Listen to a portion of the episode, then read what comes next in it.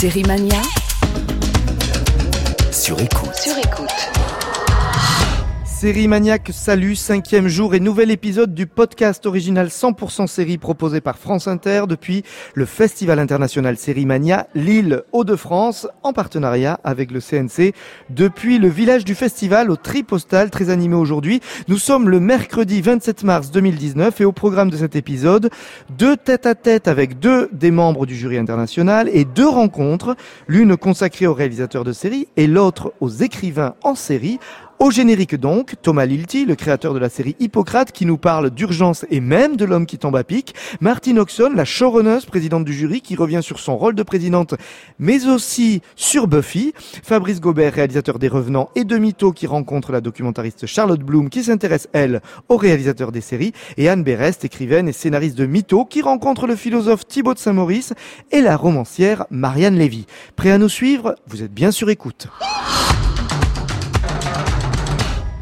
Ils étaient passés en coup de vent pour nous faire un petit coucou amical le jour de l'ouverture du festival. Ce sont un peu nos héros récurrents à Sérimania sur écoute.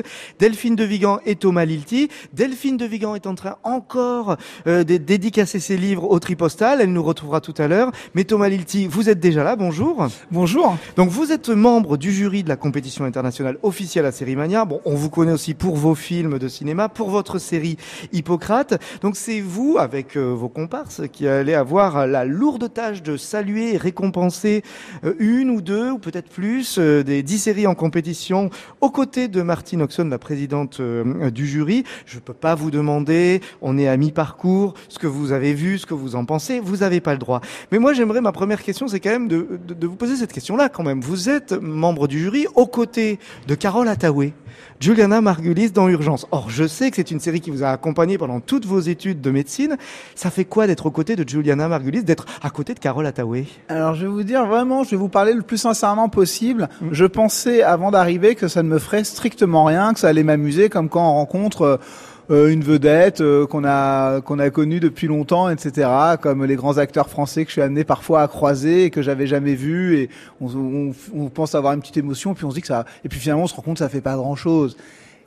Et puis finalement, et ben là, ça m'a fait un truc. Et ça vous a fait Juliana, c'est quelqu'un qui appartient et c'est la puissance certainement des séries, des années comme ça à regarder euh, tout un rendez-vous euh, hebdomadaire euh, pour le coup urgence, mais après The Good Wife aussi.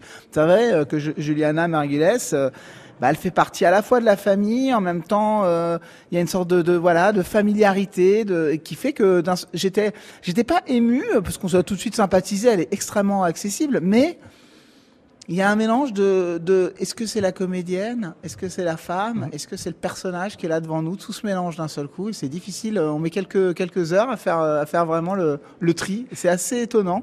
Parce que ce personnage, justement, de Carole Attaway, il représentait quoi pour vous, futur médecin Bah, Étudiant en médecine. Tous les personnages d'urgence. Alors, il faut, faut pas oublier que c'est une infirmière, hein, Oui. Carla Tawai, Avec pas- qui, qui, Ouais. qui avance et qui, qui évolue. avance, qui et évolue qui au change. cours de la saison, tout à fait. Ouais.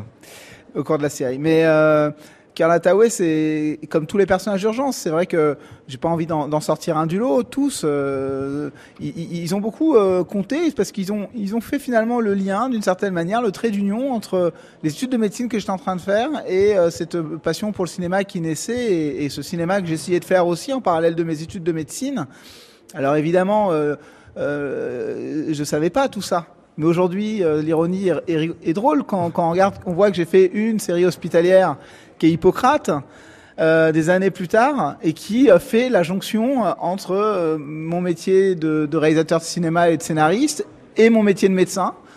Et je savais pas qu'en regardant Urgence, euh, 15 ans plus tôt, eh ben, il y avait déjà ce mélange des deux. Donc de, de me retrouver dans un jury avec Carole Attaway, c'est quand même quelque chose, c'est incroyable. Et je me disais, et, et je suis très long, mais vous Mais couperez. non, non, non, on coupera pas, c'est pas je, je me disais, je me disais tout à l'heure, je vous assure, en, avant de venir, et je ne savais pas qu'on allait me poser cette question-là, j'étais en train de me dire, mais quand même, Juliana, euh, je veux pas dire qu'on est amis, mais on, on crée des, des liens quand on est dans un jury.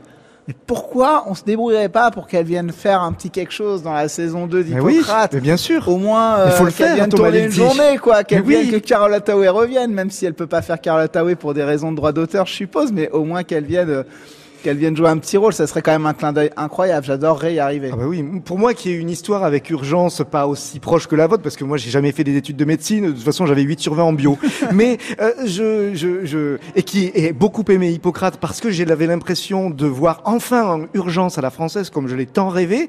Oui, faites ça. Euh, Bah, vous pensez que ce serait possible? Bah après, euh, c'est toujours compliqué, évidemment. C'est un, un- mais comme un petit rêve. Mais en tout cas, ce serait, ça vaut le coup d'essayer parce que je trouverais ça tellement drôle, quoi. Ce serait réaliser un petit peu un rêve. Quelle place la télévision a eu justement euh, on, parle d'urgence, mais ça c'était pendant vos études de médecine. Mais avant, quelle place la télévision avait, euh, elle avait dans votre enfance? Les séries, quelle place elles avaient? Bah vous savez, dans, l'enfance, c'est la préhistoire de la série finalement. La série, euh, dans notre, moi, c'était, j'étais énorme consommateur, mais c'était quoi les séries? C'était c'était euh, MacGyver, c'était quoi C'était encore plus loin Starsky Hutch, après MacGyver, tous ces trucs-là. Moi, j'ai adoré. Et après, il y avait la et le, c'est, on va dire cette série, euh, euh, je sais pas, l'homme qui tombe à pic, tous ces trucs-là. Et il y avait la sitcom aussi qui a pris beaucoup de place. Euh, avant, même avant Friends, Friends ayant été un tournant. Quoi neuf c'est Quoi neuf docteur, euh, tous ces trucs-là, évidemment, c'est notre génération. Moi, je suis né en 76, donc euh, j'ai pile, euh, je suis pile euh, 12 ans, 13 ans, au moment où les séries. La France nous propose quoi à cette époque-là? Très vite va nous proposer AB Productions. Moi, je suis déjà un peu grand en plus, et puis bon, c'est pas le même plaisir, quoi. C'est pas les mêmes références que les références américaines. Mais euh, j'en ai regardé, mais jusqu'à 18 ans, j'étais complètement téléphage et je regardais tous les trucs qui passaient à la télé. Voilà, je dirais pas les noms parce que j'étais déjà un peu grand et j'ai un peu honte d'assumer. Mais euh, voilà. Vous avez dit la médecine est un univers fort en fiction, en romanesque et même en divertissement. On y parle de la maladie, de la mort, de la responsabilité, de la douleur, de la culpabilité. Finalement, est-ce que ce n'est pas le genre sériel, la série médicale, le plus fort pour parler finalement euh, de la vie ou euh, du double virtuel de la vie des téléspectateurs, en quelque sorte un miroir de la vie, comme l'a si bien écrit Martin Winkler? Ouais, mais je pense que c'est, le cas. Je pense que euh, on parle souvent, on dit euh, la série hospitalière. La série médicale est un sous-genre. La série hospitalière est un sous-genre de série médicale, mais je pense qu'elle est indémodable. Alors, euh, il y aura, voilà, je comprends qu'on puisse se lasser, mais je pense qu'elle est indémodable pour toutes les raisons que vous venez de dénoncer. C'est-à-dire qu'elle est un reflet grossissant du monde dans lequel on vit. Et il était temps, euh, c'est sûr que il, il- il- il était euh, logique qu'en France on continue à faire des séries hospitalières. Moi, je m'y suis essayé. J'avais envie de continuer ce geste que j'avais continué avec, commencé avec le film. Et j'invite tout le monde à essayer de faire des séries euh, médicales et pas que les médecins. Et d'ailleurs, il y a déjà d'autres séries médicales en France. Il y a eu HP sur Oui. OCS dans un autre genre. Il y a bon, il y a d'autres, il y, en- a d'autres sur le service public. Je trouve ça, je trouve que c'est un genre important parce que, bah voilà, elle parle du monde dans lequel on vit, elle parle pour le cas d'Hippocrate aussi euh, du service public, de l'engagement. Qu'est-ce que c'est d'avoir 20 ans, 25 ans, de s'engager dans un métier, un métier de soins comme ça? Moi, je parle des jeunes médecins, mais on a envie de parler des infirmiers, des infirmières. Il y en a plein des soignants. Raconter le- les administratifs. Je trouve que on peut parler de tout euh, avec une série hospitalière. Euh, voilà, donc.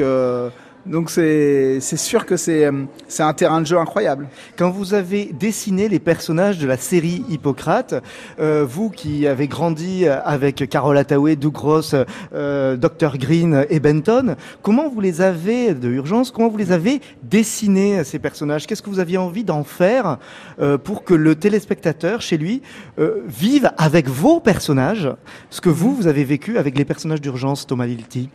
Je pense que le point de départ de l'écriture, conscient ou inconscient, c'était de se dire un, je vais raconter ce que c'est qu'être un soignant, ce qui est peut-être un peu aussi le cas d'urgence, mais qui est très différent de plein d'autres séries euh, médicales qui, rentrent plutôt euh, par euh, l'angle du patient. J'avais envie de raconter comment le rapport aux soins, le rapport aux malades transforme le héros. Donc je me suis dit, il faut qu'il y ait des héros dont les trajectoires de vie résonnent avec ce qui, les, les malades qu'ils vont rencontrer. Montrer des médecins finalement peu héroïques et assez ordinaires, qui euh, sont pas des super-héros. On s'éloigne donc d'un seul coup des références que pouvait être Dr House ou même Grey's Anatomy, etc. qui Que- toutes ces deux séries sont dans des genres en réalité Grey's Anatomy ça certes c'est l'hôpital mais c'est aussi la romance et la Doctor romance. House certes c'est l'hôpital mais c'est l'enquête C'est du polar, on va Voilà. dire. Mm. Donc de s'éloigner évidemment de ces, de ces genres-là. Et, euh, et l'envie, euh, je crois, de, de, de, raconter le groupe, le collectif. C'est quelque chose qui de toute façon est présent aussi dans mon travail au cinéma. Je veux raconter le collectif et donc avant de me dire je vais avoir tel personnage, tel personnage, je me suis dit, il faut que je crée un groupe, il faut que je crée ce groupe de quatre personnes qui vont se rendre compte qu'ils ont beaucoup plus à gagner à essayer de faire les choses ensemble qu'à les faire séparément. C'est ça en fait cette saison 1. Et donc ça questionne sur, non pas sur la vocation, parce que je crois pas trop à la vocation, mais je crois beaucoup à l'engagement et euh, ça questionne sur qu'est-ce que c'est que s'engager dans la vie et de s'engager collectivement. Euh, et voilà, je trouve que ça, ça a une résonance dans nos sociétés actuelles. On voit bien que le collectif, on le voit bien euh, euh que les mouvements collectifs sont, sont nécessaires à faire entendre une voix, à, exister, à, à, porter une parole. Et j'avais envie de, parler de ça dans le cadre, en effet, d'un service hospitalier. Euh, vous, entre la cinéma et les séries, vous avez dit justement que par exemple, la série Hippocrate, par sa longueur, ça vous avait permis euh, de mieux dissimuler le propos politique. Ce qui mmh. veut dire qu'une série, c'est une forme plus juste pour équilibrer romanesque et engagement? Bah, j'ai vrai que j'ai le sentiment que, que au cinéma, là où j'ai encore moi à travailler, à, à, à gagner en, en, précision, en finesse, en intelligence de propos, c'est que souvent dans mes films, que, que, que j'apprécie euh, et que, que j'aime, hein, que je défends, je trouve qu'il y a encore, je trouve que la, le propos, euh, le propos, le sujet du film, euh, la dimension sociale et politique de mes films, au cœur de mes films, est trop en avant. C'est-à-dire que euh, voilà, euh, voilà ce que je vais essayer de vous dire. Et j'aimerais bien qu'on qu'on regarde mes films pas pour ça du tout, et qu'à la fin, inconsciemment, on se dise ah bah ouais, il y a quand même euh, mon regard, il a changé sur euh, tel ou tel sujet. Ce serait ça qui serait formidable. Et j'y arrive pas encore complètement. Je trouve qu'avec la série, l'équilibre est un peu mieux trouvé, certainement grâce à cette durée, où d'un seul coup, je me suis plus attaché à me dire il faut absolument que j'ai une heure et demie, il faut que je dise ça quand même, et à, tout prix, il faut que ce message-là il passe. Quoi, ça, ça peut plus durer. Le manque de moyens à l'hôpital, il faut qu'on le montre. Les médecins étrangers qui sont maltraités à l'hôpital, c'est du, du, du prolétariat euh, euh, mal considéré. Il faut, il faut que j'en parle. Euh, le, le, le, la souffrance au travail, il faut que j'en parle. Non, tout ça d'un seul coup, j'ai l'impression que j'avais plus besoin, j'avais, ça allait de toute façon infuser tout du long de la série. Donc, euh, ça allait être là, ça allait être présent. J'ai pas besoin de le marteler, j'ai pas besoin d'en faire le sujet.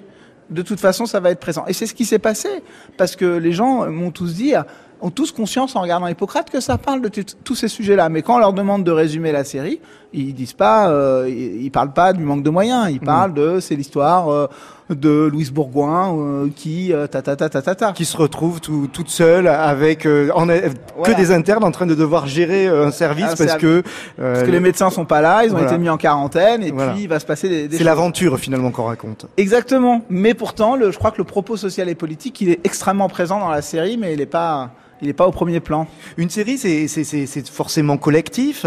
Donc même si Hippocrate, c'est vraiment votre objet, c'est quelque chose que vous avez créé avec d'autres personnes. Euh, donc on a souvent tendance à regarder la série comme quelque chose de collectif et moins comme peut-être une œuvre d'auteur, contrairement au cinéma. Euh, Qu'est-ce qu'il y a euh, de vous, Thomas Lilti, dans votre série écrite à plusieurs? Au-delà, au-delà de l'aspect euh, hospitalier, de, de, votre parcours dans la médecine? Bah, je pense qu'il y a, je pense qu'il y a que, que, la série me, me, me ressemble beaucoup. D'ailleurs, elle ressemble quand même beaucoup à, à mes films.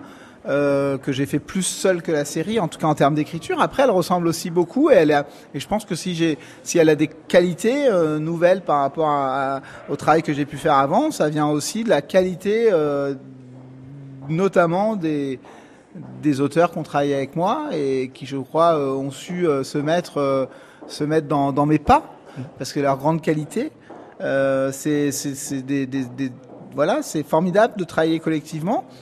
Néanmoins, je pense qu'une série, en tout cas quand on a une certaine exigence artistique et, qu'on veut défendre une vision, qui, je l'espère, est une vision d'auteur, je crois qu'il faut qu'il y ait on va dire un meneur quelqu'un qui va porter le projet sur ses épaules, c'est le cas d'Hippocrate pour ma part, et que cette personne qui doit mener, euh, être le meneur, doit être un auteur. Alors c'est pas obligatoirement un réalisateur, mais ça doit être un auteur. Et il doit porter le projet, je crois, du début jusqu'à la fin. Je crois que ça c'est très important. Et vous, qu'est-ce que vous avez livré de vous-même au-delà du fait d'être euh, c'est une beaucoup série? Beaucoup de choses. Il y a beaucoup de choses très personnelles dans la série. Euh, tous les personnages évidemment, sont influencés par tous les gens qu'ils ont écrits. Ils appartiennent beaucoup aux acteurs aussi. On mmh. oublie de dire ça. C'est je crois que ce qu'ils les transforment, la... vous autorisez à ce qu'ils transforment des choses?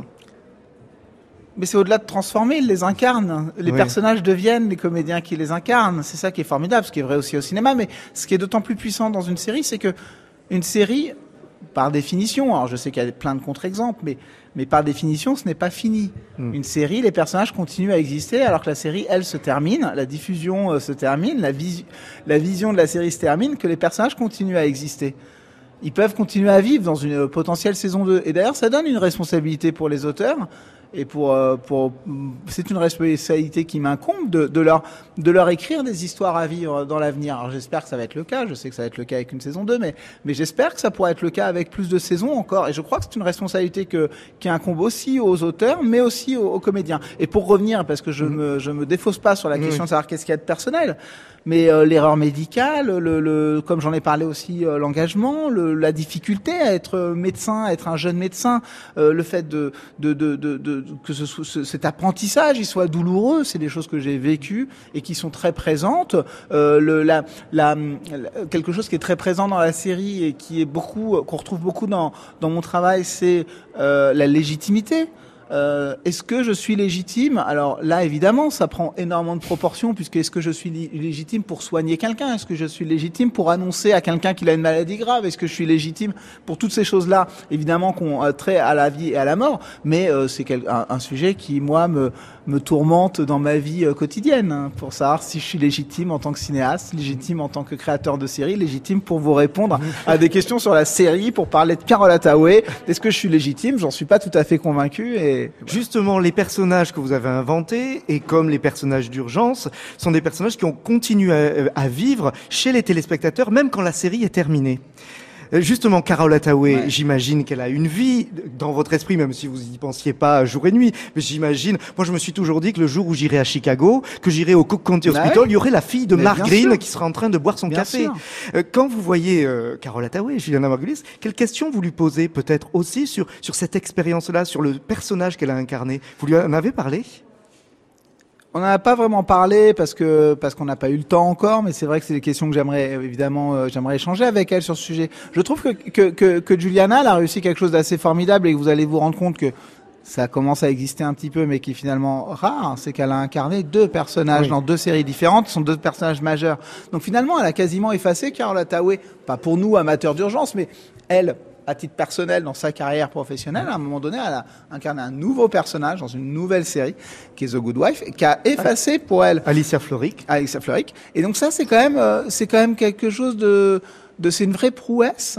Euh, et, et, et donc je pense que, moi je pense qu'à un moment donné, bon bah voilà, après euh, je crois 14 ou 15 saisons d'urgence, elle a été obligée d'abandonner Carla Taway. Mais Carla Taway, elle est quelque part. Moi je crois, c'est un esprit qui, qui certainement à Chicago euh, euh, se euh, qui et, et que et qui c'est pour ça que c'est si difficile pour c'est une prouesse d'avoir réussi à incarner un autre personnage parce que quand elle est Carol Attaway donc il a fallu quand même qu'elle euh, qu'elle détruise Carol Attaway pour pouvoir incarner quelqu'un d'autre moi j'ai vu euh, une série la série d'ouverture je pas la question de la voir Oui, avec euh, The Red Line. voilà avec Noah avec Noah Wiley, avec Noah John Wiley Carter. eh ben, pour moi, qui ai peu revu Noah, Noah Wiley depuis Urgence, ben je, je- il n'a pas réussi dans ses. En tout cas, on a vu que deux épisodes. Il Oui, faut laisser une chance à la série, évidemment. Pour moi, il n'avait pas totalement effacé euh, le Bien Dr sûr. Carter. Et ça se passe à Chicago. Et Alicia Floric était aussi à Chicago. Bah il, y a, oui. il y a des filiations entre séries. c'est certain, c'est évident. Et je, je trouve que c'est assez fascinant. En tout cas, cette responsabilité. Moi, quand on me demande si euh, de parler de mes personnages, j'ai envie de dire, mais d'une part, je peux en parler.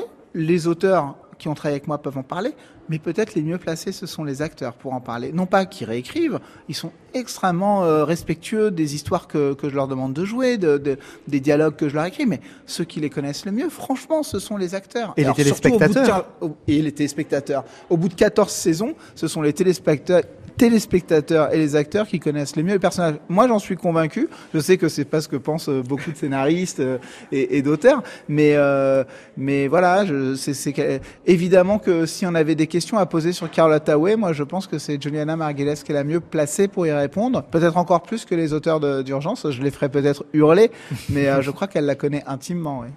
Une dernière question que je vais vous poser et que je poserai à Delphine de Vigan tout à l'heure. Pour pouvoir juger une série, quand on est membre du jury, quelle grille de lecture on applique? Moi, quand je regarde une série en tant que critique, je mets une note sur 20, je mets 10 points sur la qualité esthétique de la série et je mets 10 points sur la force qu'a une série à pouvoir peut-être intéresser un téléspectateur qui va avoir par accident l'épisode débarqué dans sa télé. Comment vous, vous, vous, vous jugez une série? Alors je crois que c'est très différent le rôle de juré dans un jury d'un cinéma, d'un festival international et celui de critique. Alors euh, j'imagine que vu ce que vous venez de décrire, c'est-à-dire que vous essayez de ramener un peu d'objectivité à votre forte subjectivité qui est importante, euh, parce que sinon euh, on ferait faire ça par des ordinateurs. Donc euh, voilà, mais vous essayez quand même de compenser une subjectivité pour pas vous laisser embarquer et de, de, de, de noter bien que euh, à votre goût personnel mmh. finalement. Et je crois que pour un juré, c'est un peu différent. C'est-à-dire que hum, on n'est euh, pas interchangeable, c'est-à-dire que nous, on n'a pas ce devoir d'objectivité. On, va faire un, palmarès très subjectif qui va être lié à une sorte de moyenne de nos personnalités à, à nous six et certainement qu'un autre jury aurait donné les prix à d'autres. Euh, voilà, c'est la, la limite de l'exercice. Donc moi, euh, je vais surtout essayer d'être spectateur. Je pense que si je commence à trop regarder le cadre, l'image et les choses comme ça, ça veut dire que c'est mauvais signe. Mhm. Je crois vraiment que, que là, on a vu la moitié. Attendons de voir les cinq suivantes, mais euh, il y a de fortes, déjà dans les cinq qu'on a vus, il y a des séries qui se détachent, c'est-à-dire mhm. qui nous ont et on se rend compte à peu près de façon unanime, plus marquées, plus transportées. Voilà. Ensuite, quand on en parle dans le détail, et finalement, je trouve que ça, on va dire, ah bah là, on trouve que on a moins aimé, mais par contre, l'interprétation est formidable. Bah oui, certes, mais on a moins aimé quand même. Et donc, je crois que finalement, c'est le plaisir spectateur qui va dominer. C'est la, la série qui a résonné le plus, celle dont on a le plus envie de voir la suite. Il y a une forte injustice, c'est qu'on ne voit que deux épisodes. On va mm. juger ces séries sur deux épisodes, ce qui n'a pas beaucoup de sens, puisqu'on le sait nous-mêmes qu'il y a des séries euh, comme The Wire dont il est très difficile de rentrer dedans et qui est pourtant une série majeure, euh, et puis d'autres séries euh, dont on adore le début et beaucoup moins la fin. Donc, en tout cas, j'ai pas de, il n'y a pas de règle, mais je crois que c'est surtout le plaisir de spectateur dans laquelle on essaie, dans lequel on essaie de, on essaie de faire confiance. Allez, une dernière question parce que Delphine de Vigan n'est pas encore arrivée. J'en profite. Vous citiez MacGyver. Vous avez cité, on a beaucoup parlé d'urgence. Les séries que vous regardez, que vous aimez aujourd'hui? Ouais, je peux en citer quelques-unes. Euh, alors moi j'aime beaucoup les séries françaises, euh, euh, voilà, donc j'en ai vu beaucoup, pas du tout pour pour me positionner par rapport à elles, mais vraiment par goût. Donc j'aime le Bureau des légendes, j'aime Engrenage, j'aime j'ai aimé j'ai aimé Baron Noir. donc voilà, il y a des bon là j'ai cité que des séries de Canal donc je vais faire des ennemis, mais c'était pas c'est que réellement c'est des séries que que j'aime que j'aime beaucoup mais j'ai aimé euh, le village français par exemple et à plein moi j'essaie de citer des séries euh, d'autres d'autres d'autres chaînes euh, j'ai aimé 25 sur OCS par mmh. exemple dans un registre plus léger et sinon les, les, les séries il y a il y a The Crown qui est une série que que j'admire beaucoup pour pour cette capacité qu'ont les, les Britanniques la BBC de faire des choses que nous on sait pas faire quoi très mmh. spectaculaires de raconter leur histoire aussi c'est quelque chose j'ai appris euh, que les, les Anglais euh, euh, produisaient Les Misérables. Hein. Mm.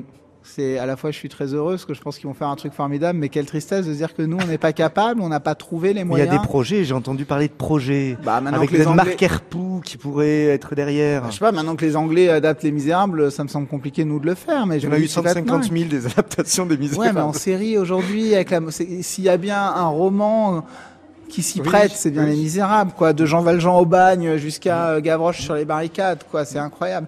Nous, on sait pas très bien pour le moment adapter notre histoire. Euh, soit nos, nos quoi, les Misérables, c'est de la littérature, mais bon, c'est très ancré dans, dans l'histoire de, de, du 19e siècle. Donc euh, voilà. Et dans les séries d'aujourd'hui, Good Doctor, dont on célébrait un peu la série avec J'aime bien Good Doctor. Alors j'en ai pas vu beaucoup. J'ai vu quelques épisodes par curiosité. Euh, j'ai aucun problème avec euh, la série hospitalière euh, qui décale, qui ne traite pas de l'hôpital. The Good Doctor ne parle pas, ne cherche pas à parler de l'institution. Je trouve que c'est un super personnage, un vrai plaisir de spectateur.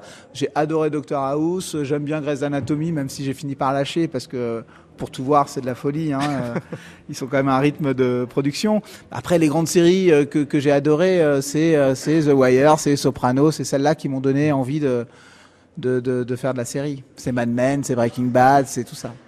Merci beaucoup Thomas Lilti. Bah, merci à vous. Et malheureusement, Delphine de Vigan n'a pas réussi à s'extraire de ses nombreux lecteurs, mais elle nous a promis d'être avec nous pour nous parler de son rôle au sein du jury d'ici samedi.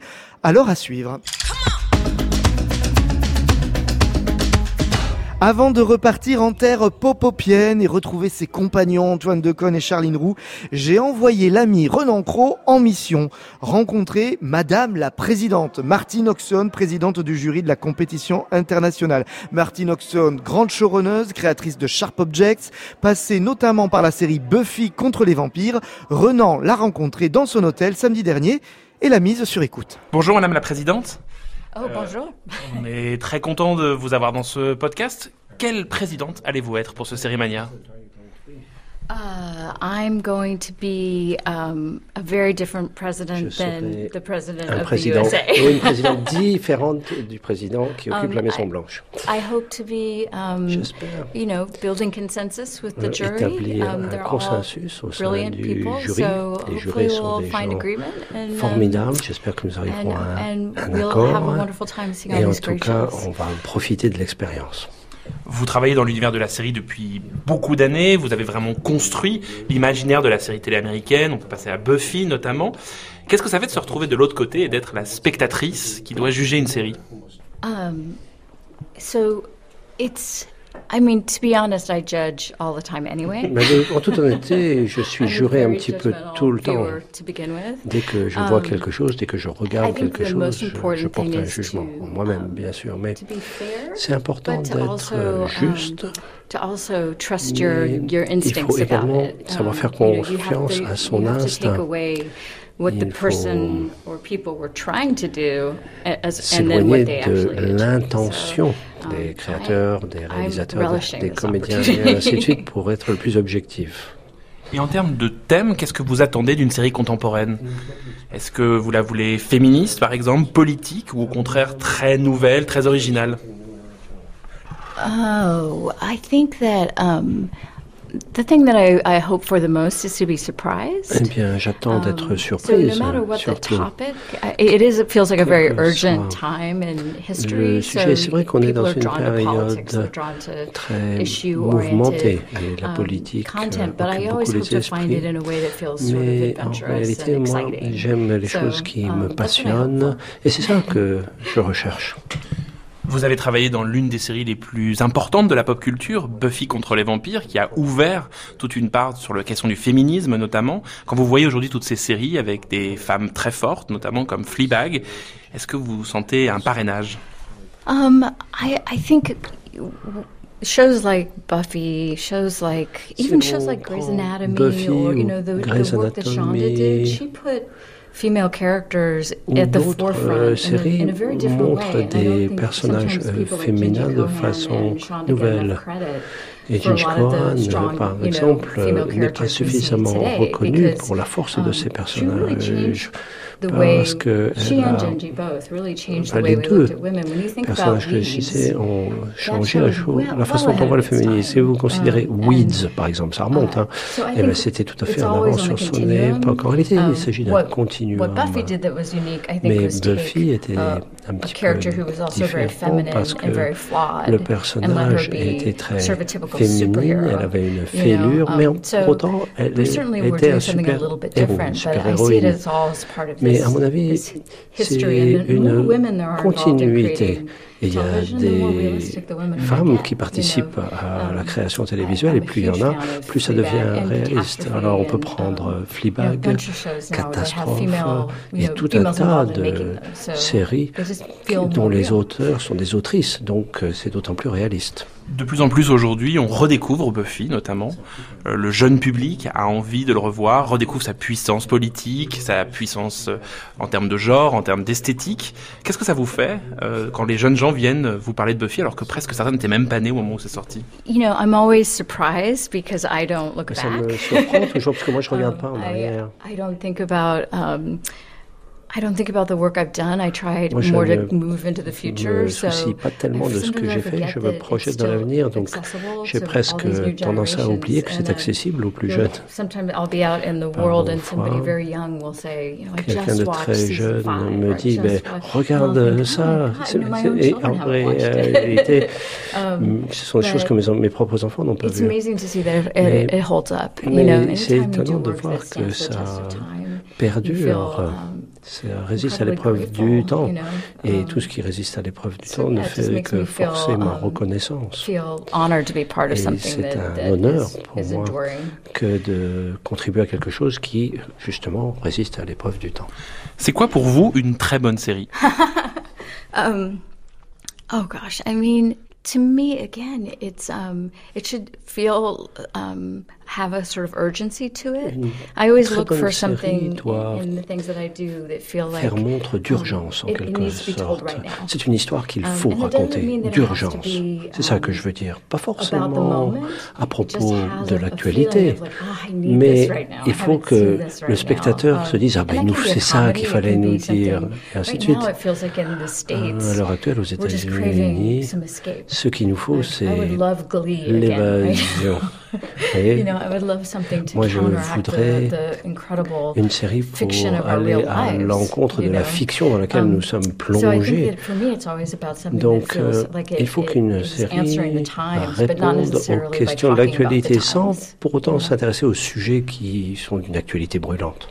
Ça veut dire qu'une bonne série peut être aussi une série de pur divertissement, qui ne soit pas forcément politique Oh, absolutely, because that's you know I think sometimes we get so um, wrapped up in um, in being important and making important television that we forget the value of par euh, le désir de faire quelque chose d'important et du coup on se croit important euh, soi-même. Mais en réalité le divertissement c'est fondamental aussi. Mais tout ça c'est une histoire d'équilibre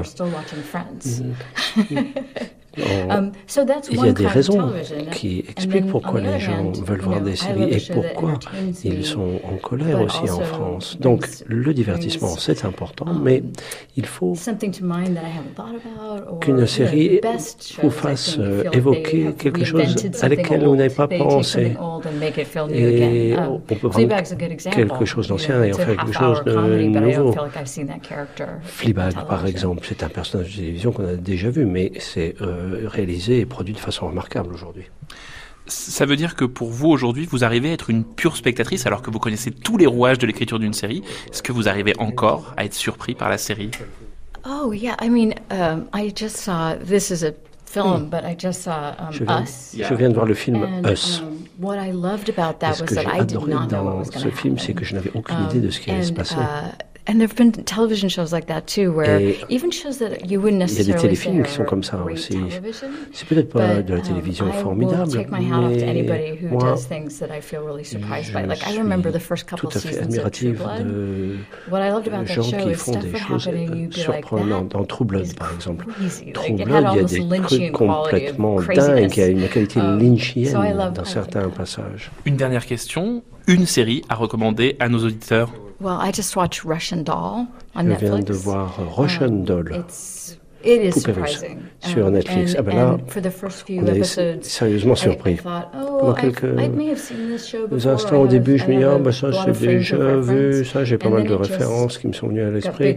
Et puis and- tout à coup, um, ça change de dimension, ça est très lourd de sens, mais ça Chevauche plusieurs genres. J'ai adoré cette série. Merci beaucoup Martin Oxton. Ah, merci beaucoup. Et dès son retour de mission dimanche dernier, Renan Cros me retrouvait ici même au Tripostal, où nous profitions du passage d'une scénariste écrivaine, d'une sériephile romancière et d'un philosophe en série pour parler série, roman, héros. Prêt à nous suivre? Alors flashback. Anne Berest, euh, quand on, vous êtes lancé dans la série, et d'ailleurs vous l'avez dit à Bruno Duvy qui vous a invité au Trésor euh, l'autre jour, vous avez dit que vous aviez, il y avait des, liens finalement entre l'écriture d'une série et l'écriture d'un roman. Vous pouvez nous, nous redire en quoi c'est finalement un peu pour vous la même chose? Parce qu'il y a d'abord un- un- une histoire de rapport au temps. Quand vous écrivez un livre, vous allez passer plusieurs heures entre les mains de quelqu'un. Il va falloir euh, faire en sorte qu'il ait envie de tourner la page. Et euh, quand on écrit une série, il va falloir aussi passer euh, 5, 6, 8, 10 heures, euh, non pas entre les mains, mais devant les yeux du spectateur. Et donc ce rapport au temps fait que la technique narrative, pour créer ce lien dans ce temps-là, suppose euh, une connaissance qui est assez proche entre la technique du romancier et la technique du scénariste de série. Et par exemple pour Mito, ça s'est passé comment l'écriture pour que justement ça se rapproche presque, que votre scénario se rapproche d'une mécanique d'un de, de, de, vos romans?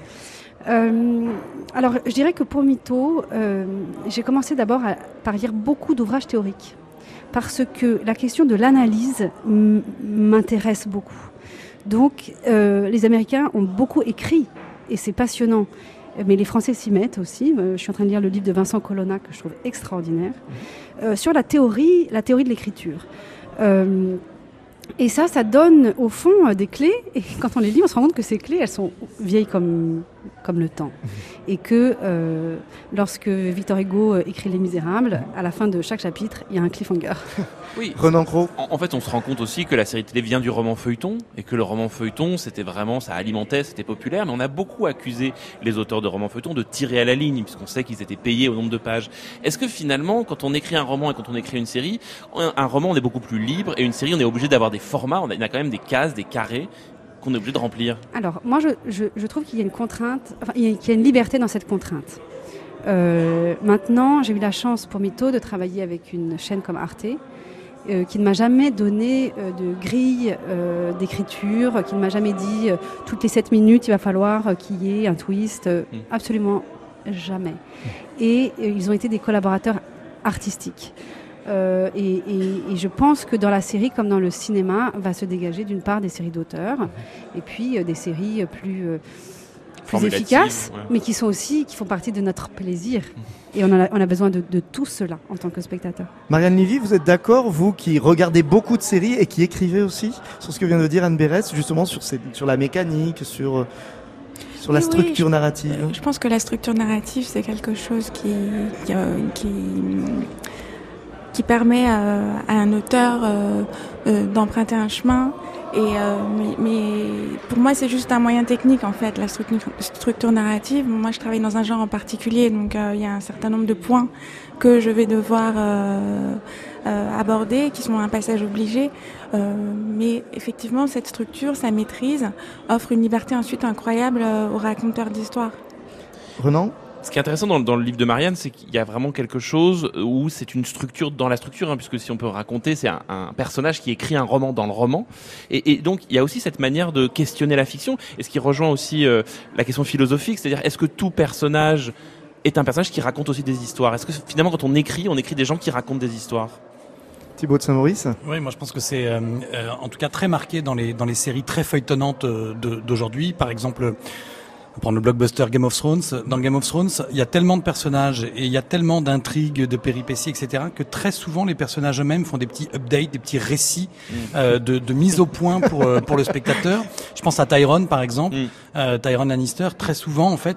Rappelle... Moi j'avais bien besoin hein, de ça, hein, parce non, mais que sinon je comprends plus rien. Rappelle précisément. C'est pas pause café, Benoît. Hein. voilà. C'était aussi la fonction des cœurs dans la tragédie antique. Exactement. Mais ce qui est intéressant, c'est que et, et, ça croise avec quelque chose qui moi me passionne, c'est la manière dont finalement les, les, les identités des personnages. Et je pense que c'est pareil. Enfin, je n'écris pas de roman, mais je pense que il y a, des, des, points communs avec les romans. L'identité des personnages, euh, en fait, est, est, dépendante de la capacité de récit qu'ils ont sur eux-mêmes. Voilà, une sorte d'identité narrative. Euh, c'est Paul Ricoeur, grand philosophe Paul Ricoeur, qui, qui, forge ce concept. Que notre président aime bien. Voilà.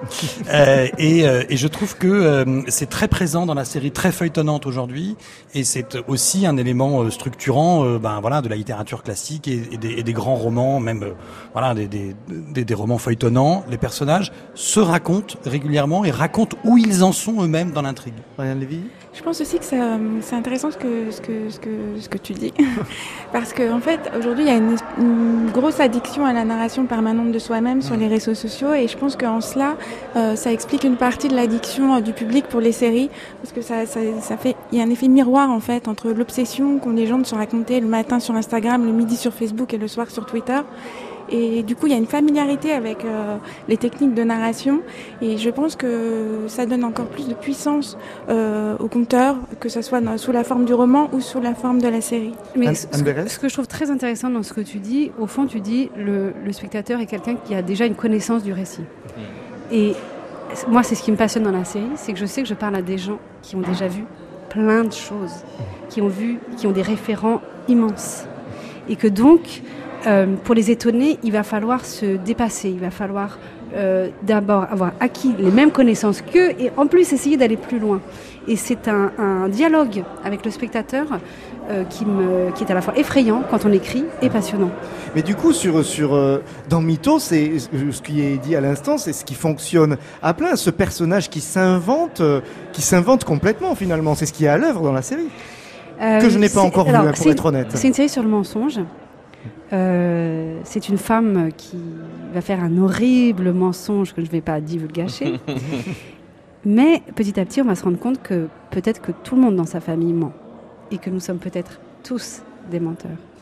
Mais, ça veut donc dire que c'est une fiction sur la capacité qu'on a, nous, à raconter des fictions? Oui, exactement.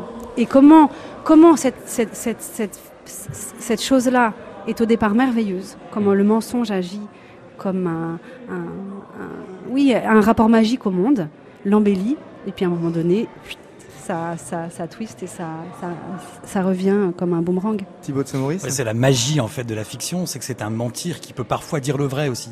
Euh, c'est le propre de l'illusion théâtrale, c'est le et, et, et, ce qu'il y a de fascinant dans cette fiction, euh, quand elle est divertissante, euh, c'est que le, le, dispositif lui-même est un mensonge. On nous raconte des histoires qui ne sont pas vraies, et pourtant ça nous fait ressentir des trucs vrais. C'est-à-dire qu'on pleure à la fin de Titanic, alors qu'on sait très bien que Leonardo ne meurt pas.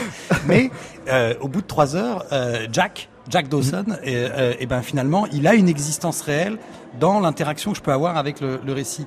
Et moi, j'ai toujours été fasciné par ça, cette capacité qu'a la fiction de nous faire ressentir des trucs vrais, alors que c'est simplement une histoire inventée. Marianne? Puis je trouve que sa force, c'est euh, aussi euh, de, de, nous faire vivre mille vies. Enfin, moi, j'adore être euh, écrire parce que j'adore être Indiana Jones et Bridget Jones. J'ai pas envie de choisir. Pour moi, c'est la famille Jones en fait. Hein. oui, c'est vrai. T'as raison. En fait, j'avais jamais. Il faut, falloir que j'en parle, que je m'allonge et que j'en parle. J'ai un truc avec les Jones, mais je pense que c'est aussi intéressant. Enfin, je, je, me retrouve beaucoup dans ce que tu dis, Anne, sur euh, sur cette idée de, de, de ce qu'on raconte de soi. Enfin, moi, c'est une, de mes obsessions d'auteur. J'adore euh, questionner euh, la manière dont on fait tomber le masque ou pas. Quand est-ce qu'on choisit de se révéler à l'autre? Pourquoi on le fait? Comment on le fait? En quels termes? Quelle place on lui laisse? Et euh, du coup, j'ai très envie de découvrir Mytho. Mais à partir du moment où tout le monde maîtrise les codes de la fiction, à partir du moment où on vit tous dans une fiction, quelle est la place des auteurs? Quelle est la place de la fiction en tant qu'artisanat Est-ce qu'on peut encore continuer à raconter des histoires ou est-ce qu'il faudrait au contraire repartir dans l'autre sens et aller vers la réalité, ramener les gens à la réalité? Euh, La place, elle est évidemment dans cette chose très difficile qui est euh, la...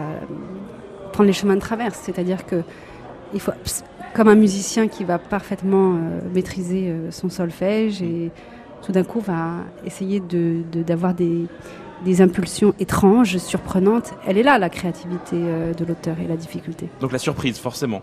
Ah oui. Il y, a les... Oui, Marianne Lévy? Je, suis d'accord et en fait ça m'évoque un peu le, Far West, ce qui se passe aujourd'hui. Le fait, enfin ce challenge permanent de repousser des limites, euh, le fait que le spectateur, le lecteur soit tellement fin aujourd'hui, tellement euh, plein de références, que ça nous pousse d'aller toujours plus loin, de tenter des trucs, de, se mettre en danger et ça, ça nous rend très vivants, je trouve, comme auteur. Le, point commun aussi entre le roman et, et la série, c'est que tout tient certes à un univers, tout tient à une histoire et le que l'on ait envie de tourner la page, comme vous disiez tout à l'heure, mais tout tient aussi à des héros, enfin à des personnages très marqués. Thibaut de Saint-Maurice, comment vous, vous, liez peut-être la mécanique du héros autant, parce que dans votre livre, vous, parlez autant de Sherlock Holmes euh, que de James Bond, que euh, de héros de série, que de cinéma, que de littérature oui, en fait, euh, l'idée de ce livre, c'était de dire que hum, il y a toute une première compagnie de héros classiques avec lesquels on a grandi à l'école. Donc, c'est les héros de Shakespeare, c'est les héros de l'Odyssée, c'est les héros de voilà de la culture classique.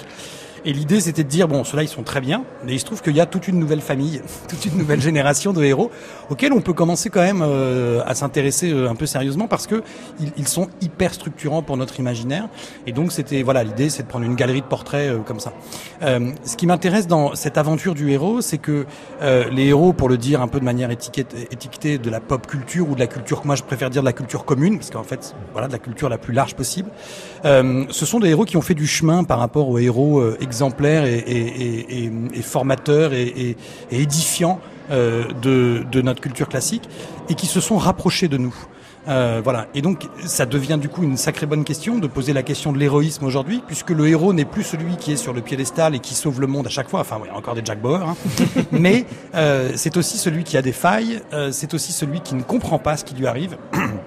Je pense par exemple, alors c'est une série un peu plus confidentielle, mais la série The Leftovers. Euh, ce qui est formidable, c'est que le personnage principal, euh, en fait, ne comprend pas ce qui lui arrive. Et, et c'est ça peut-être son héroïsme, c'est d'affronter euh, une réalité, une succession d'événements dans lesquels il est, si ce n'est à, la même place que le spectateur, voire peut-être moins euh, doté que le spectateur, qui lui a un point de vue sur l'ensemble du récit, et, on, va le voir se débattre. Il va être aux prises avec ça. Voilà. Je crois que les héros se sont rapprochés de nous, se sont rapprochés de notre humanité, euh, avec ses faiblesses, ses fragilités, sa complexité morale aussi. C'est-à-dire qu'on prend quand même plaisir à suivre les aventures de gens qui sont quand même assez peu recommandables. Euh, et ça interroge, voilà, une sorte d'ordinaire de l'héroïsme que je trouve assez passionnant. Marianne, Lévy oui, moi je suis complètement d'accord avec ce que tu dis à tel point que j'ai commencé à leur écrire en fait. Euh, j'avais besoin de ça à la fin des séries en fait. J'ai commencé à écrire des lettres à la première personne aux personnages qui sont euh, qui m'aident à vivre en fait parce que parce que ils appuient sur des, boutons euh, qui, qui résonnent en moi parce que justement ils ont ces failles parce qu'ils sont profondément humains et, et que j'ai besoin d'eux et que j'ai pas envie d'arrêter de vivre avec eux. Renan? À quel moment ça commence cette, cette transformation d'héros Est-ce que finalement la première héroïne ce serait pas Emma Bovary qui est vraiment le premier personnage à avoir incarné la fiction en elle? On vous reconnaît bien Renan là avec cet exemple. C'est mon côté Emma Bovary effectivement, mais j'ai l'impression qu'on est tous des Emma Bovary aujourd'hui. Est-ce que c'est pas ça le début du changement des héros? Alors, enfin, oui, je vais vous laisser parler évidemment, mais, mais euh, euh, je pense que c'est un, marqueur en tout cas. Et, ce qui est amusant, c'est que Emma, euh, en même temps, elle est aussi à la fois la première et en même temps là où il ne faut pas aller. C'est-à-dire, c'est, c'est, elle, elle croit trop fort aux histoires et elle n'a pas cette maturité. tout à l'heure, vous disiez Anne Berest que on, on, le public aujourd'hui a une grande culture de, de, de, de, la série et donc il ne tombe pas dans certains des pièges, etc. etc. Mais Emma, en un sens, tombe dans tous les pièges. et c'est ça que ça raconte exactement. notre rapport à la fiction aujourd'hui. Exactement. Mais et donc c'est génial de commencer par elle parce qu'en un sens, on va éviter quelques écueils qui vont quand même faire en sorte qu'on va pouvoir continuer à fréquenter de la fiction sans mettre totalement en danger sa vie. Euh, sans s'empoisonner, empoisonner ses enfants. Voilà, sans détruire à peu près tous les liens qu'on peut avoir avec le monde et les autres. Euh, mais euh, ce que je trouve voilà intéressant, c'est le fait que tout d'un coup, eh bien, l'héroïsme du personnage qui va être voilà principal dans le récit, euh, intègre aussi la question de son rapport à la fiction. On disait tout à l'heure, c'est des gens qui font des récits, etc. Euh, c'est leur capacité en fait à assumer et à porter le récit. Souvent dans des séries qui font euh, 4, 5, 6, 7, 8 saisons, se pose très concrètement quand on l'écrit, j'imagine, et pour le spectateur en tout cas c'est assez flagrant, la question de savoir s'il va euh, encore réussir à porter l'univers qui a déjà fait 5 années derrière, etc personnage d'urgence, Benoît, ah, par bah exemple. bien sûr. Voilà, euh, on se demande au bout de la dixième, onzième saison, mais qu'est-ce qu'il leur reste comme puissance pour porter ce récit-là? Si, bah, il leur en reste. Hein. il leur en reste, bien sûr. Mais c'est ça qu'on découvre et c'est ce qui fait leur héroïsme. Anne Bérès? Je, je, je, pense que pour que cette puissance soit possible, euh, il faut travailler sur des antagonismes très forts et des clivages très forts. Dans Mythos, ce qui m'a intéressé, c'est que le personnage de Marina Hans soit à la fois la mère de famille la plus admirable qui soit. C'est une sainte. C'est une good wife. Et pour, pour pouvoir être encore une meilleure mère, elle est obligée de faire ce qu'une mère peut faire de pire à ses enfants. Et c'est dans le récit, dans l'écriture, c'est quand on réussit à trouver enfin dans notre personnage cet endroit de, de contraste et de violence entre deux, deux figures euh, Janus différentes, qu'enfin on se dit ça y est, mon personnage, je vais pouvoir l'emmener très loin. Renan Est-ce que toute trajectoire de héros, ça ne revient pas finalement à se poser la question comment peut-il devenir meilleur ou comment peut-il être heureux? Est-ce que c'est ça finalement la question fondamentale du héros? Oui, c'est la. Enfin, Anne il y a eu un... Anne, Bérez répondait, Thibaut de répondra après. Anne Un côté un peu moral, éthique du héros qui nous mm. apprendrait à devenir meilleur. Peut-être que le premier héros euh, référent, c'est Ulysse. Et euh, Ulysse est un personnage euh, clivé, parce qu'il est à la fois l'homme viril, héroïque, et il est en même temps l'homme qui pleure. Euh, il est aussi euh, l'homme qui fait la traversée pour rejoindre sa femme, mais qui en chemin a de nombreuses maîtresses. Euh, il est à la fois vertueux et en même temps, ce qui lui permet de s'en sortir, c'est d'être rusé. Et pour moi, euh, c'est vraiment le, personnage mythologique de référence et sa problématique est toujours comment être heureux. Mais au fond, c'est la condition humaine. Mmh. Thibaut de Saint-Maurice? Oui, moi j'ai un tout petit peu tiqué sur euh, le, personnage qui devient meilleur parce que je pense que dans certaines de nos séries contemporaines, euh, qu'elles soient françaises, américaines, danoises, israéliennes, justement le, le récit s'est débarrassé de cette question. Le problème, c'est pas de savoir si le héros va devenir meilleur ou va rester heureux. En revanche, et c'est une nuance qui me paraît vraiment fondamentale, c'est comment est-ce que nous, spectateurs, en fréquentant ce héros pendant trois ou quatre saisons, nous, on va devenir meilleurs. et on éthique, va, en fait, voilà. morale. Oui, bien sûr, il y a un enjeu éthique, mais qui me semble être plutôt du côté de la relation que je vais construire avec la série, euh, plutôt que, euh, voilà, je prends l'exemple de Breaking Bad, par exemple, Walter White, euh, on, on, on, on, pense qu'il est sauvable et qu'il va devenir meilleur, etc. Première, fin de première saison, on se dit c'est encore possible. Et puis finalement, il y a cette révélation, hein, saison 5, hein, quand il dit c'est pas moi qui suis en danger, c'est moi qui deviens le danger, c'est I am the danger. Et au fond, il est perdu pour la cause morale. Mais moi, d'avoir fréquenté ce personnage pendant ces cinq saisons et d'avoir suivi son parcours euh, moral, eh bien, ça peut euh, effectivement chez moi constituer un enjeu éthique et donc me permettre de devenir meilleur. Je, pense que le décalage est là. Des anti-modèles en fait. Alors des anti-modèles, en tout cas des modèles qui nous interrogent. Et c'est pour ça, souvent on dit on est fan d'une série parce qu'on s'identifie au personnage.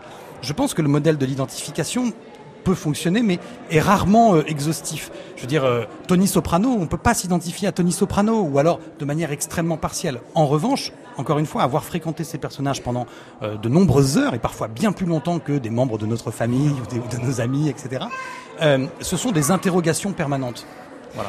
Oui, enfin, à la fois, on peut aussi euh, s'identifier complètement à John Carter, comme je l'ai fait pendant des années. Marianne Lévy Je dois préciser que je suis aussi Tony Soprano de temps en temps. Enfin, moi, il m'a euh, fait du bien. voilà, il, t'a fait du bien. Oui, parce que je trouve qu'il a. Enfin, pour moi, la fonction du héros, je suis peut-être plus euh, terre à terre, c'est de nous apprendre à faire avec. Oui. Avec, avec, avec la vie, avec les angoisses, avec la peur, avec, ce que, avec le temps qui passe, avec, avec les rêves qu'on réalise, ceux qu'on ne réalise pas. Enfin, je, pense que c'est leur fonction première en fait. Mais ce sont, ce sont eux voilà, qui, qui nous apprennent euh, des choses, leur destin moral à eux. Dans leur complexité, c'est hyper intéressant sur euh, ces nouveaux héros que tu as convoqués. Leur complexité, leurs failles, leurs faiblesses, en fait, elles nous aident. Une dernière question, Anne Berest. Vous, il y a un personnage de, de série qui a pu vous accompagner et qui vous a appris des choses? Le personnage, euh, d'abord le premier personnage de série qui m'a accompagné, c'était Angela, 15 ans. Oui. Que j'ai vu à l'âge de 15 ans et qui a changé ma vie. Mm. Euh, non. En fait, c'est 25 ans cette année à Série Mania. Hein. Et 25 euh, ans, pas d'Angela, les 25 ans de la, série. Donc elle a 40 ans. Et, et quand j'ai écrit Mytho, mon personnage référent que j'adore, qui compte pour moi, c'est Nurse Jackie, ah. cette infirmière admirable qui sauvent euh, ses patients, mais qui en même temps leur volent, leur les médicaments pour se shooter avec. Et qui tous les matins en arrivant à l'hôpital enlève son alliance. Et qu'est-ce qu'elle vous a appris, euh, ce personnage de Nordjeki À vous, Anne Berest? Oh, c'est une question euh, très intime, mais je dirais que, au fond, elle m'a appris que il y a plusieurs façons d'être une bonne mère. Voilà. merci, merci. C'est exactement C'est toujours bien d'avoir un philosophe à côté de soi. Mais oui, je suis d'accord. Merci beaucoup Anne Béret. Donc Mito est présenté à Sérimania et on lui souhaite bonne chance. Thibaut de Saint-Maurice, des philosophes et des héros, ça a apparu chez First. Et Marianne Lévy, chaussures à son pied, une nouvelle vision de Cendrillon. C'est chez Pygmalion. Merci à vous trois. Merci. Merci.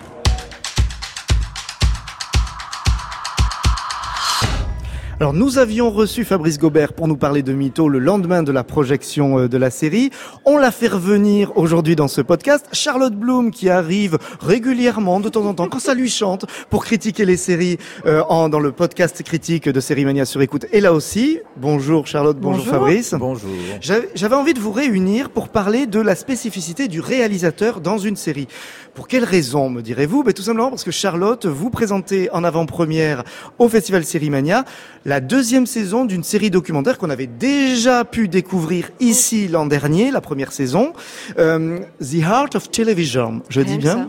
Donc vous êtes allé rencontrer des réalisateurs de séries aux États-Unis.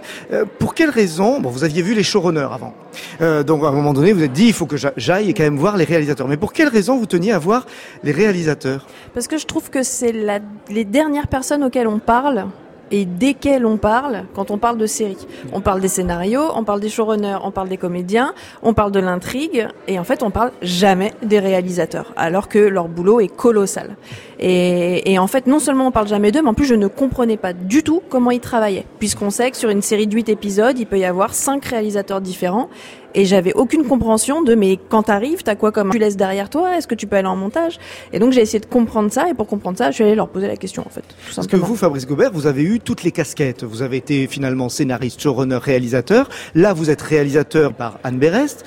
Euh, donc ce que dit Charlotte par rapport au statut des réalisateurs, notamment dans les séries américaines, très particulières, et qu'on voit aussi en France de, de plus en plus, ce statut de réalisateur qui vient sur une œuvre qui ne serait pas la sienne, mais qui doit mettre sa patte sur une série. Comment vous regardez ça? Bah, c'est très différent. La situation en France et aux États-Unis est très très très différente et, et euh, c'est en train d'évoluer. Mais je pense que c'est plutôt le scénariste qui n'était pas forcément très valorisé en France pendant très longtemps euh, dans, dans, dans, la réalisation des séries. C'est-à-dire qu'on on, le scénariste était gentiment consulté à partir du moment où il avait écrit ses scénarios et c'était le réalisateur avec le producteur qui euh, s'emparait du projet et euh, finalement le mettait un peu à sa sauce, qui me paraît être assez aberrant parce que je pense que quelqu'un qui a écrit pendant deux, trois ans un, une série, une histoire des personnages, a, euh, a, quand même son mot à dire sur ne serait-ce que le choix du enfin le casting, les décors et même la réalisation. moi, j'ai aimé travailler avec Anne Berest et c'est ce qui, ce qui m'a touché dans son projet, c'est que déjà il y, avait une, une intention de réalisation qui, qui, qui se sentait dans son écriture. Et, et j'avais envie euh, de, de, creuser avec elle euh, tout ça. Et on a vraiment essayé de travailler le plus possible en collaboration pour que la série ressemble ce que moi je fantasmais, mais à ce qu'elle l'imaginait aussi à la base? Parce que là, on voit que c'est une série vraiment Fabrice Gobert, mais quand vous vous rencontrez Michel Gondry euh, sur Kidding, par exemple, c'est une série qui pour autant n'est pas euh, écrite par quelqu'un d'autre, mais visuellement, on est chez du Michel Gondry. On est typiquement chez Michel Gondry, par exemple. C'est un cas à part? Michel Gondry, ouais, c'est un cas à part parce que quand on fait appel à lui, c'est parce qu'on veut du Michel Gondry et la série, elle a été écrite avec en tête, c'est lui qui va la réaliser et Jim Carrey, qui est le héros de Kidding, a dit je fais la série si Michel Gondry vient. Enfin, il avait vraiment une autoroute devant lui, mais ça, c'est des cas vraiment spécifiques. Presque comme un film, quoi, en fait. Quasiment. Et en fait, là, la saison 2 de The Art of Television est particulière parce que ce ne sont que des réalisateurs de cinéma qui font de la série et en général, quand on appelle ces gens-là, qu'on paye très cher, euh, c'est parce qu'on veut leur style, c'est parce qu'on veut leur patte. C'est pas pour qu'ils se fondent dans la masse. Donc ils ont une sorte de côté un peu privilégié quand ils arrivent quelque part. Ils n'ont pas le même traitement en fait. Alors ce que Fabrice Gobert vous, vous expliquait typiquement, c'est qu'en France on avait besoin de relever un petit peu le statut du scénariste, ce qui n'était pas le cas aux, États-Unis. Ah non, c'est les boss. Mmh. Non, on pouvait, tout relever aussi, parce que le niveau de la réalisation aussi pouvait être, pouvait être relevé. Non, non, mais parce qu'on a, on a des efforts à faire dans tous les compartiments, mais c'est vrai que il y a, y, a, y a eu pendant longtemps, et je crois que c'est en train de changer, une espèce de, de guerre de pouvoir entre enfin qui a le pouvoir quoi. Est-ce que c'est le scénariste? Est-ce que c'est le réalisateur? Et au final, bah, est-ce que c'est pas le producteur qui est là du début à la fin? Ce qui est ce qui est un peu euh, dommage parce que quand on quand on quand on lutte pour le pouvoir, on lutte pas pour le, le bien d'un projet ou d'une série. Donc aux États-Unis, les choses sont beaucoup plus claires parce qu'il y a ce personnage de showrunner, mais mais sur le sur The Kidding, sur Kidding, je sais pas comment ça s'est passé, par exemple, mais c'est différent. Mais en général, euh, arrête-moi si je me trompe, mais il y a un showrunner qui euh, a un peu droit de vie ou de mort sur la réalisation des, des épisodes. Et souvent, s'il a envie de réaliser, le showrunner, je pense à David Chase par exemple pour Les Sopranos, bah, il va réaliser le pilote, qui est le premier épisode, et il, va imposer tout. Hmm. Et après, il sera sûr que derrière, on a que des gens qui vont essayer tant bien que mal d'imiter son style, avec moins d'argent, avec moins de liberté, etc., etc. Donc, en général, le showrunner, euh, il choisit ses réalisateurs aussi parce qu'ils sont dociles, ce qui est assez triste. Mais malgré tout, on arrive à aujourd'hui à rencontrer des réalisateurs parce qu'on fait plus attention à la réalisation de séries, qui arrivent à se faire plaisir, qui arrivent à poser leurs pattes, qui arrivent à par, parfois à travailler différemment avec les acteurs ou à réussir à sortir quelque chose de différent d'eux et qui trouve un petit espace de liberté dans un truc qui a été extrêmement piloté par le, par le showrunner ou par le réalisateur du pilote. Mais c'est ce que fait très bien, pardon, Eric Rochant dans, dans, le Bureau des légendes, il a réussi à mettre ça en place et les réalisateurs, avec, certains avec lesquels j'ai pu parler, sont à la fois extrêmement cadrés mais sont pas malheureux et, et sont contents de travailler sur des textes euh, qui sont super, avec des acteurs super, dans des conditions qui sont, euh, qui sont effectivement imposées mais qui, dans lesquelles il y a un, il y a un espace de liberté Charlotte Bloom? Je voulais pas vous Hein. Non, non, non, c'est pas grave. mais... Non, mais je voulais dire, c'est que ça dépend des showrunners. Il y a des, il y a, notamment dans un des épisodes qu'on a réalisé sur avec Vincenzo Natali, qui est un réalisateur canadien qui avait fait Cube dans les années 90, qui a eu un énorme succès et qui aujourd'hui est ce qu'on pourrait qualifier de faiseur, enfin qui est un réal euh, comme tous les autres et qui vient faire son épisode 4 et après rentre chez lui. Il travaille beaucoup avec Brian Fuller, qui est le showrunner d'American Gods, d'Hannibal, qui est un mec extrêmement exigeant, arty et tout, et qui me disait avec Brian Fuller, même si on fait l'épisode 6 si en tant que réalisateur on vient pas avec sa patte, ses idées et son style, on dégage. C'est-à-dire qu'on vient dans une histoire qui a été cadrée, mais malgré tout, il faut apporter quelque chose en plus. Donc il y a des showrunners qui sont capables de se dire, mes idées sont pas forcément les meilleures, et je vais prendre des mecs euh, en qui j'ai confiance et je vais les laisser s'exprimer. Mais c'est pas la majorité, quoi, malheureusement. Moi, j'ai eu l'occasion de travailler effectivement sur euh, sur les Revenants, sur la saison 2 des Revenants. J'ai travaillé avec un réalisateur qui s'appelle Frédéric Goupil, et, et euh, il, il, réalisait des, les séquences à sa manière, et c'était absolument fantastique. J'étais hyper content de découvrir les scènes. Alors effectivement, on en parlait beaucoup avant, on réfléchissait, c'est un travail qui se prépare. Mais effectivement, il y a cette idée-là, c'est-à-dire qu'il y a 6, 8, 10 épisodes parfois par série, tout réaliser tout seul, c'est aussi une aberration parce qu'à un moment, on manque d'idées, on manque aussi peut-être d'énergie euh, et on manque d'inventivité. Et c'est vachement important de, de, que chaque, dans chaque épisode, euh, il y ait quelqu'un qui se pose la question de savoir comment est la meilleure manière de réaliser cette séquence. Mais quand, par exemple, dans une série, on a, vous citiez le cas du Bureau des gens, d'une Pascal Ferrand qui, qui, qui a son, euh, son, son style euh, de, de, réalisation, ou quand, dans une série euh, américaine, je pense à une Agnieszka Holland qui a fait du cinéma, qui a vraiment son style en tant que cinéaste, se retrouve à faire un épisode de temps en temps sur dans une série dont, dont elles n'ont pas, pour en l'occurrence ces deux femmes, dont elles n'ont pas créé la charte graphique. Comment ça se passe? Pour qu'elles elles soient heureuses, comme, comme vous le disiez, et qu'elles arrivent à apporter quand même mais leur plus-value. Mais dans le cas d'Agnieszka Holland, elle a un peu les deux cas de figure parce qu'elle a travaillé par exemple avec David Simon sur des séries où effectivement elle venait gérer un épisode et après elle partait. Donc en gros, ils arrivent, il y a l'épisode d'avant, un cahier des charges, une bible, euh, un scénario, huit jours de tournage, quatre jours de montage, tu dégages, t'as pas t'as pas le director's cut, t'as pas ton avis à donner. Et je pense que quand on accepte ce job-là, on, on respecte les règles et c'est comme ça que ça se passe. Et après, c'est aussi quelqu'un qu'on a appelé par exemple pour faire le pilote de The First, tous les deux premiers épisodes de The First, parce que elle a ce regard de cinéaste. Et beaucoup de showrunners cherchent aussi des cinéastes parce que c'est pas parce qu'on est showrunner ou scénariste qu'on est réalisateur. Et ils ont besoin que quelqu'un vienne leur dire bon bah ton projet, voilà comment je le vois, voilà comment. Dis-moi de quoi t'as envie et moi je vais te le faire. Donc c'est vraiment les deux cas de figure différents et il y a de la place pour tout le monde en fait en réalisation de série. C'est ça qui est intéressant aussi. Fabrice Gobert Oui, non, non, c'est très différent si on réalise un, pilote, par exemple, ou les premiers épisodes d'une série, qu'on participe à la création visuelle, ou si on arrive en saison 3 ou 4 d'une série qui roule, avec ses codes, etc. Moi, les, les, par exemple, tant que réalisateur, les deux m'intéresseraient beaucoup. Si j'adore une série et qu'on me propose d'écrire, de réaliser un épisode avec ses contraintes, je peux trouver ça passionnant, mais, mais très différent, effectivement, de faire le travail que j'ai fait avec Anne Berès, c'est-à-dire participer, à, imaginer avec elle la création visuelle du décor, de l'atmosphère, des personnages, tout ça.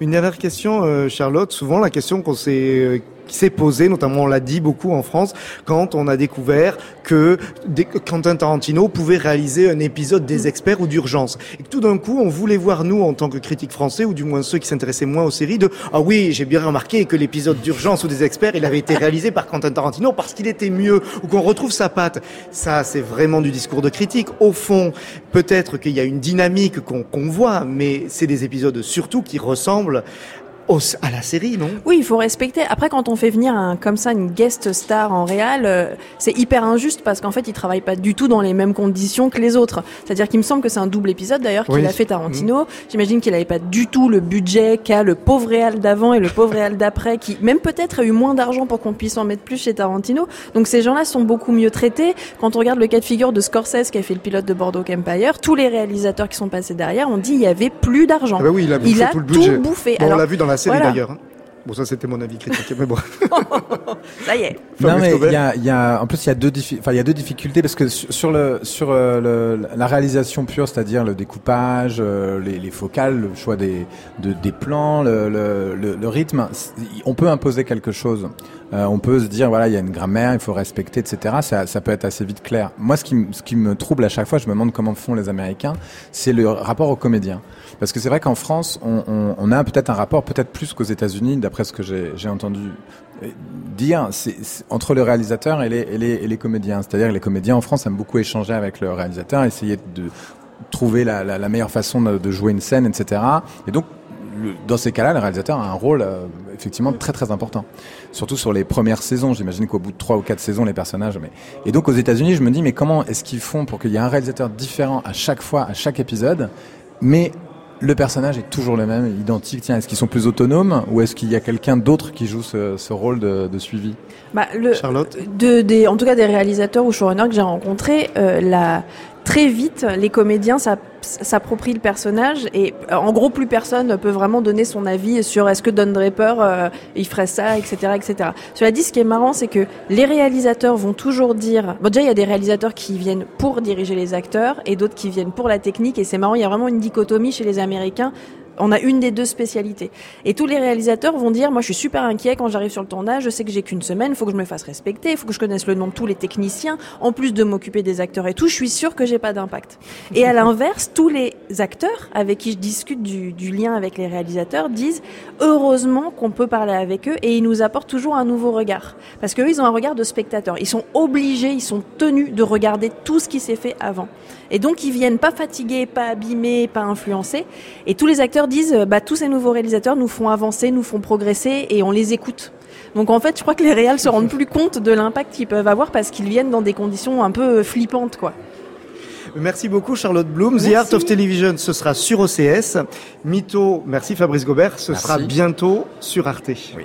Le podcast original 100% série de France Inter en partenariat avec le CNC et le festival Sérimania Lille Hauts-de-France, c'est à suivre évidemment sur franceinter.fr. Double épisode chaque jour disponible côté critique et côté festival est disponible bien évidemment sur toutes les bonnes plateformes de téléchargement de podcasts. Au générique de Sérimania sur écoute, Jean-André Gianecchini, Alice Gapaille, Renan Cro et Benoît Lagan pour vous servir. Alors écoutez, likez, partagez. J'adore qu'un podcast se déroule sans accroc.